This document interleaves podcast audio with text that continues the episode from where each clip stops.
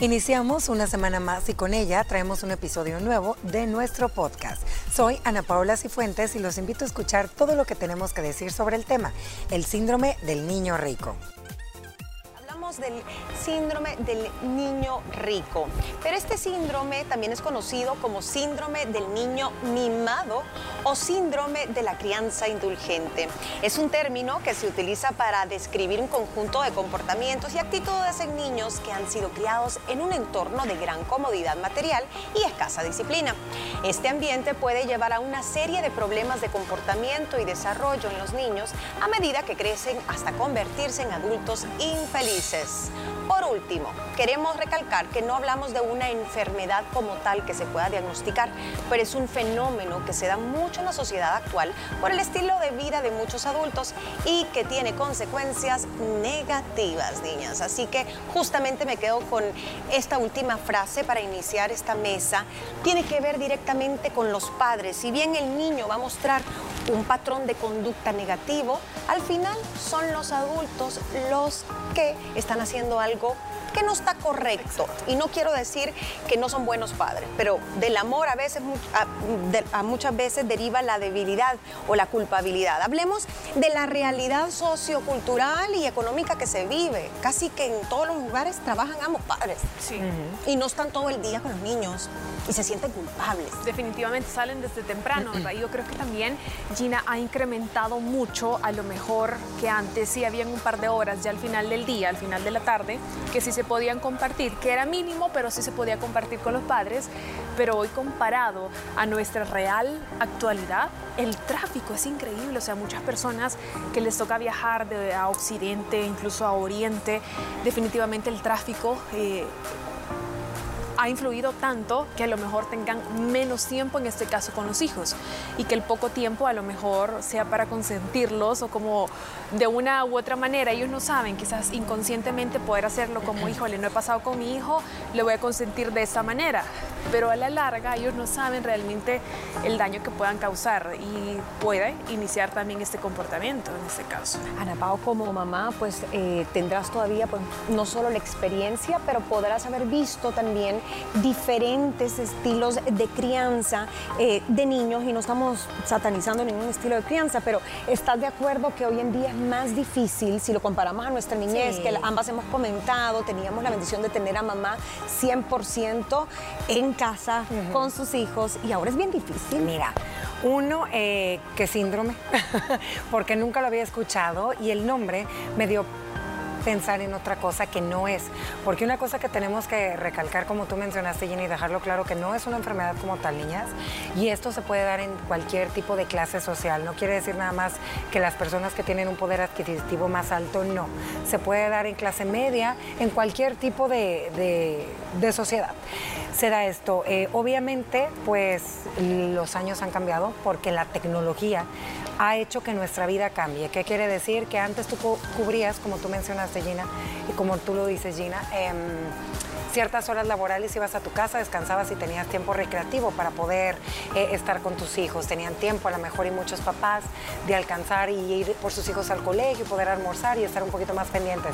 Ahora las mujeres también han tenido y tienen y seguirán teniendo pues mucha más participación en el tema laboral, Gina, eh, por el tema de estudios. Entonces muchas mujeres que antes, como tu mamá, como la mía y como muchas, que actualmente ahorita pueden y tienen la bendición de estar en casa criando hijos, antes era más ahorita es menos. Y no quiere decir que por eso sean malas mamás, ¿me entiendes? Sino que la crianza ha cambiado. Sabemos que la educación pues es bien distinta dependiendo cada familia. Y pues muchos papás, a raíz por no tener ese tiempo, el cual quisieran poderle dedicar a sus hijos por X o Y motivo, lo cubren con otro tipo de cosas, que aquí entra la parte material. de lo que vamos a hablar de este síndrome, a cumplirles ciertos berrinches, a cumplirles ciertas cositas como para llenar ese, ese, vacío, esa culpa que a veces nosotros tenemos como papás, que no la o sea, que es bien feo tenerla. ¿Me entiendes? Tú dices, ay, para que no se sienta mal y solito toma. Yo he escuchado muchas mamás que dicen, eh, saben que el niño o la niña está haciendo tremenda rabieta, tremendo relajo y dicen, es que no lo quiero regañar porque casi no lo veo. Me fui de viaje dos semanas de trabajo. ¿Cómo lo voy a regañar? a decir que soy una bruja. Entonces, yo comprendo mucho, pero ojo, porque los niños aprenden a manipular. Pues sí, muchos padres, muchas madres trabajan, pero también la sociedad te exige ser una mujer que se cuide, que vaya al gimnasio, eh, que tenga vida social y es importante cuidarnos nosotras en ese aspecto psicológico. Entonces necesitas trabajar, llevar la casa, el niño, el marido y tiempo para ti es muy difícil, pero el tiempo de calidad ese sí cuenta muchísimo. Solo para, para darles una idea de, dónde viene esto, porque el síndrome del niño rico, uno piensa, yo pensaba en Ricky Ricón. Yo también.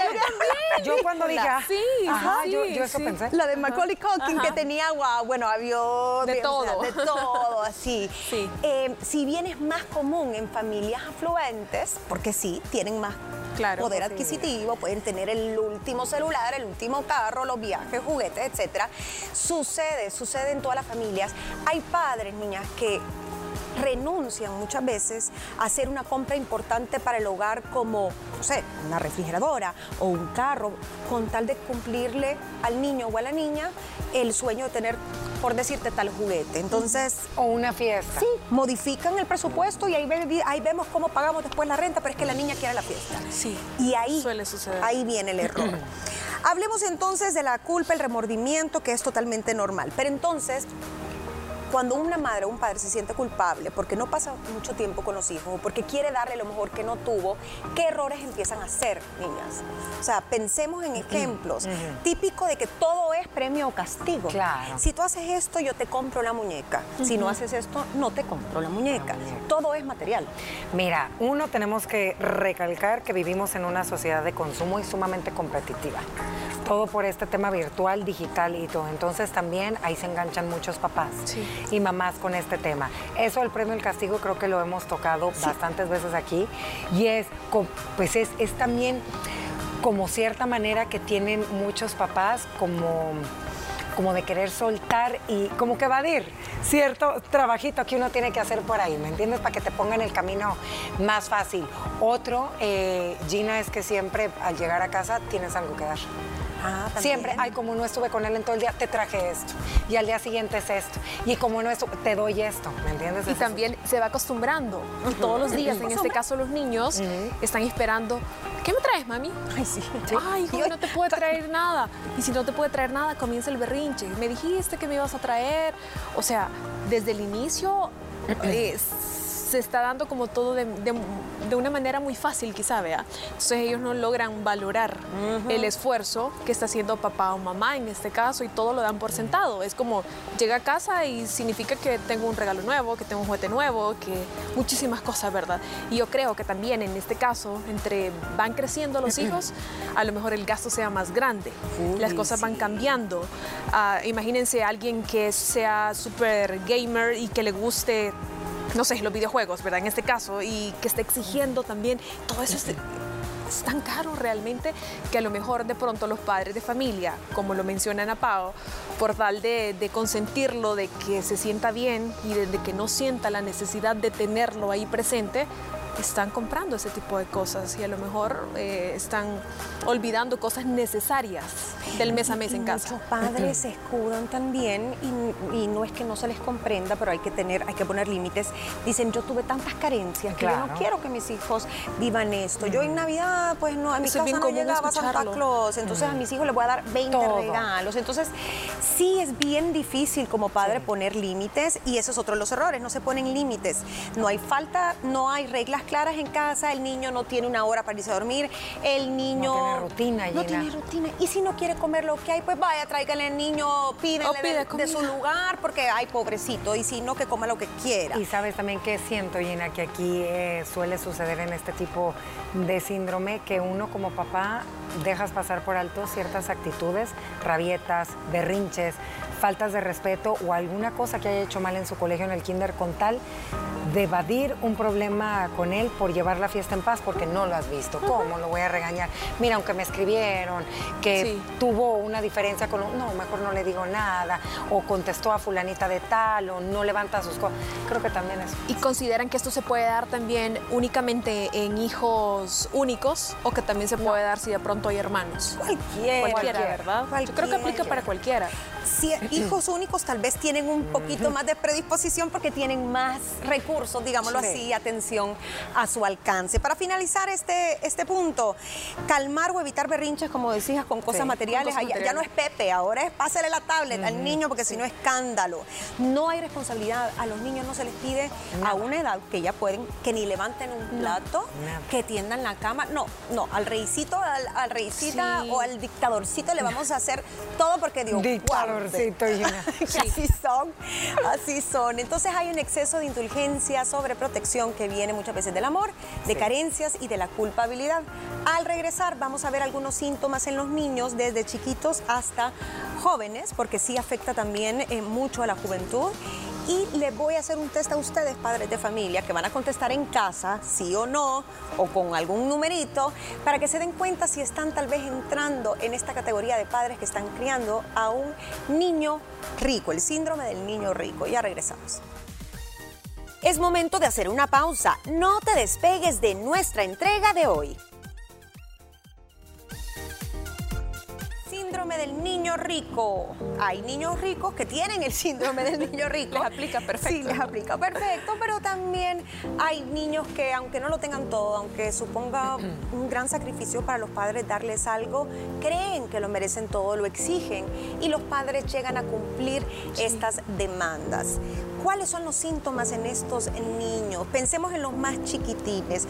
¿Cómo es un niño que va desarrollando ese tipo de síndrome o comportamiento negativo. Mm. Dicen, y yo veía y dije, lo voy a parafrasear, no lo quería copiar, y decía, este es el típico niño que teniendo un cuarto lleno de juguetes, no sabe qué hacer y está aburrido y hace berrinche. Y hace berrinche, sí, que todo se le ha dado tan fácil que ya nada lo satisface. Nada lo satisface. Fíjate que otro comportamiento que suele suceder son constantes eh, problemas en el colegio en relación a su conducta y falta de interés y empatía con sus compañeros. Sí, claro. También les cuesta relacionarse con los otros, ¿verdad? Porque como toda la atención es para mí, o sea, todo lo quiero solo para mí, son como egocéntricos en este caso, creo que les cuesta un poco externarse con los demás. Creo y que puede ser una dificultad. de la profesora o la ah, mamá o alguien le ponga más atención a otro amiguito. ¡Ah!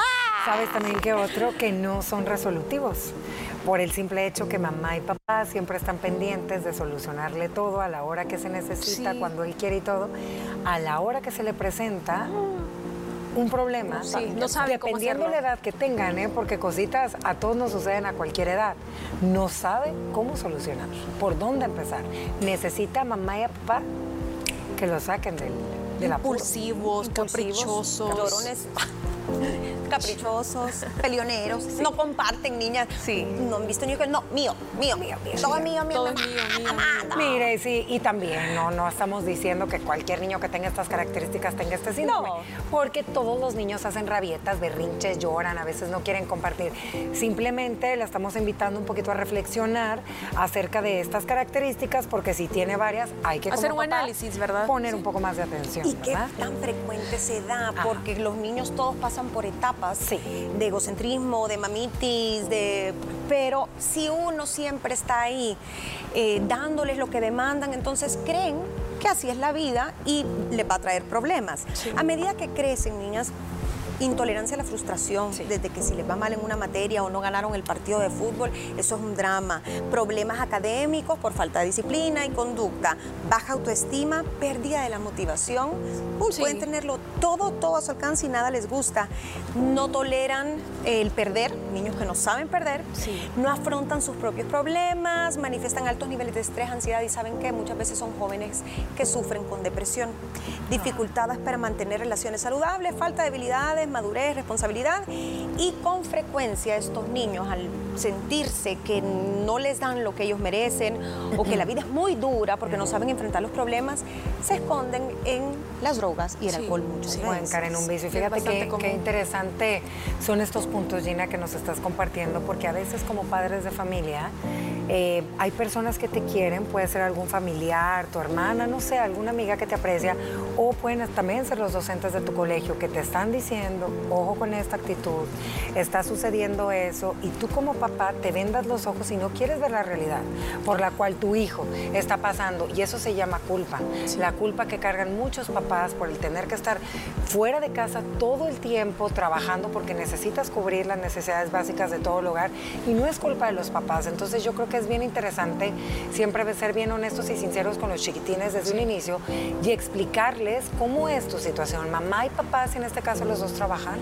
trabajamos para que no te para que a ti y a tus hermanos o a ti no te haga falta nada, no falte comida en casa. Creo que muchas veces los papás no tenemos esa confianza con los hijos de abrirte y hablarles, ¿verdad? A su manera, dependiendo la edad y escuchar cuando varias personas cercanas a ti te están dando esas, esas, por ahí esas pinceladas que tú sabes que son verdad y lo quieres bloquear. Así es. Con esto pudiéramos evitar varias cosas de esas. Sí, y ser abiertos, ser abiertos con lo que mencionas, Ana Pao, si de pronto una maestra o alguien le da como, no sé, algunas características o comportamientos que está viendo de su niño fuera de lo normal, que también no lo tome de malas, sino que, que, trate de sacarle provecho y como analizar, ok, voy a prestarle atención a mi hijo, a mi hija, voy a ver si en realidad esto está sucediendo y poner manos a la obra, ¿verdad? No hacerlo como, no, mi hijo es lindo, en la casa se porta bien,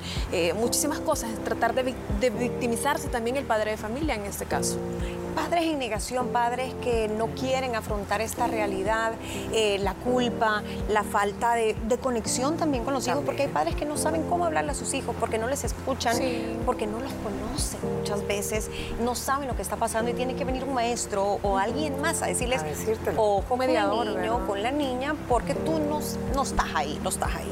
A ver, este, este es un cuestionario que yo me encontré que sirve como guía, no para diagnosticar a un niño y mucho menos decir que los padres la están haciendo mal, pero si usted encuentra que hace esto muy frecuentemente o de repente sí, sí, sí, sí, ojo porque podría estar haciendo que su hijo o su hija sea más vulnerable a ser un niño pues consentido a tener ricopatía, como dicen por ahí. Ricopatía. Ajá, sí se le llama también. Buen término. Buen término, el síndrome de, de los padres indulgentes, del niño malcriado, de ricopatía y también de la afluenza, que fue como se conoció, que hoy lo platicamos con Ana Pao por primera vez en un libro. Pero bueno, ¿quieres, a ver, anota en casa, sí, no. ¿Hay una partida separada en su presupuesto para satisfacer los caprichos del niño? ¿Sí o no? ¿Su hijo ve la televisión durante más de dos horas al día? O yo le subiría más a eso. Ajá. Yo también, creo que más. Y ahí entran tablets y todo esto. Todo lo que tiene que ver, que ver con algo. O sea, para mí ya si pasan ya más de ese tiempo, ya es un problema, sobre todo los chiquitines. ¿Con qué frecuencia escuchas quejas de que el niño está aburrido y que no tiene nada que hacer? A que tenga todos los juguetes. Observas una situación en la que la habitación está llena de juguetes y el niño está aburrido. ¿Con qué frecuencia le das regalos sin motivo a tu hijo? ¿Pospones gastos familiares para cumplir algunos de sus caprichos? ¿Qué otra pregunta pudieran hacerse? Esa está dura, Gina. ¿Cómo vas a dejar de cubrir necesidades básicas de tu vida diaria importantes, verdad? Por un capricho. Por, por cumplir un capricho. Sí. ¿No creen que también en este caso... Estoy pensando... En la o sea, el niño tal vez no lo exige al principio, pero tal vez los padres tienen una competencia de que vean que yo puedo, que vean que mis hijos tienen un papá que les puede pagar tal viaje, tal colegio, tal juguete, el teléfono, los tenis y todo. Y, es un tema más de orgullo de los padres.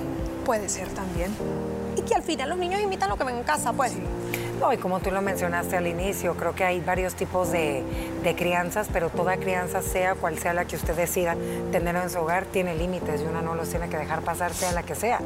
Y siento que si en estas preguntas que tú acabas de hacerle a toda nuestra audiencia, más de tres, usted se siente identificada, hay que reflexionar al respecto qué está sucediendo ahí. Yo le agregaría otra pregunta, Gina, y sería, ¿usted se siente culpable por salir a trabajar y dejar a sus hijos? Porque de ahí detona mucho este síndrome de las mamás que no pueden estar presentes por ese motivo. Y quiero pensar que habemos muchas mamás que trabajamos y estamos eh, fuera de casa, pero unas sentimos culpabilidad y otras no, porque lo sabes manejar diferente, ¿me entiendes? Y otra cosa que le agregaría, usted dedica calidad de tiempo a sus hijos. porque también hay muchas eh, papás o mamás que pueden estar presentes en cantidad, pero no están en calidad al 100. Solo están sentados ahí. Yo podría estar en el cel, ¿verdad? Una más, si hablando del tiempo, ¿no? Del poco tiempo que ambos padres tengan que realmente qué tipo de actividades puedan generar, puedan generar en este caso en, familia, ¿verdad? En el poco tiempo que tiene para poder estar con su hijo o con sus hijos. O sea, qué, qué actividades pueden aplicar juntos. O sea, si a lo mejor llega y tiene dos horas únicamente con sus hijos, pero le, lo continúa en la tablet, o sea, ni siquiera hay comunicación, ni siquiera interactúan, creo que está mal. Sí, yo creo que eso, ese es el meollo de todo. Calidad de tiempo, porque no hay una cantidad de tiempo que pueda suplir algún tipo de carencia, sino más bien que el niño se sienta escuchado, que te importa lo que le está pasando, que le prestes atención. Y eso me lleva a los consejos. Involucrarnos más con los niños, dedicarles tiempo de calidad, establezcan límites claros desde el principio, desde que son chiquitos educar con amor y mucha gente cree que esto significa no regañar y no es así. Es una educación positiva con, quiero decir también, que le deja al niño muchas veces las herramientas para entender por qué no puede hacer algo, por qué no puede tener algo. No solo es no porque yo digo, como antigua. Darle una justificación, darle, una explicación. Una explicación. Cultiva respeto, empatía, comprensión a las necesidades de los demás, empezando con los hermanitos y si no tiene, pues con los compañeritos. Enséñeles a ahorrar desde pequeños, el valor del dinero. ¿Se acuerdan cuando uno le decían, no, si el dinero no cae de los árboles? Ajá. Sí. Ajá. el cochinito ahí en el cuarto que le vaya poniendo moneditas. Muchos padres tienen, y yo creo que es una muy buena costumbre, de dar mesadas. ¿Saben que Yo podría agregar también un consejo, eh, si de pronto hay un niño que se está con este síndrome, ¿verdad? Ajá. También puede, de los padres de familia inculcar el respeto para las personas que ayudan en casa, para las empleadas domésticas, a veces lo dan por sentado, no, que lo haga la fulana o que lo haga la sutana. O sea, es una ayuda que se tiene en casa. Entonces también se debe establecer cierto respeto a esa persona porque esa persona merece respeto. Muy Entonces es súper importante también para que pueda aplicarlo. Ana Pau, ¿un consejo? Eh, analícese, pida ayuda y escuche siempre cuando personas cercanas a usted les estén dando esos pincelazos, porque y nunca es tarde, nunca es tarde para cambiar vida, siempre se puede. Comunicación, amor, recuerde que no todo es dinero, no. no todo es la gratificación instantánea. Enséñelos a tener paciencia y a valorar las cosas que usted hace por ellos, porque estoy segura que de adultos, aunque ahorita le renieguen, se van a dar cuenta y le van a agradecer todo su esfuerzo. ¿Qué te pareció el tema de hoy? Recuerda que puedes dejarnos tus sugerencias y comentarios por medio de las redes sociales. Búscanos como arroba liberadas TCS y no olvides sintonizar nuestro show de lunes a viernes a las 12 del mediodía a través de la señal de Canal 6 o por medio de la app de TCS Go. ¿Qué implica la decisión de perdonar? Sobre esto vamos a platicar el día de mañana. Te esperamos.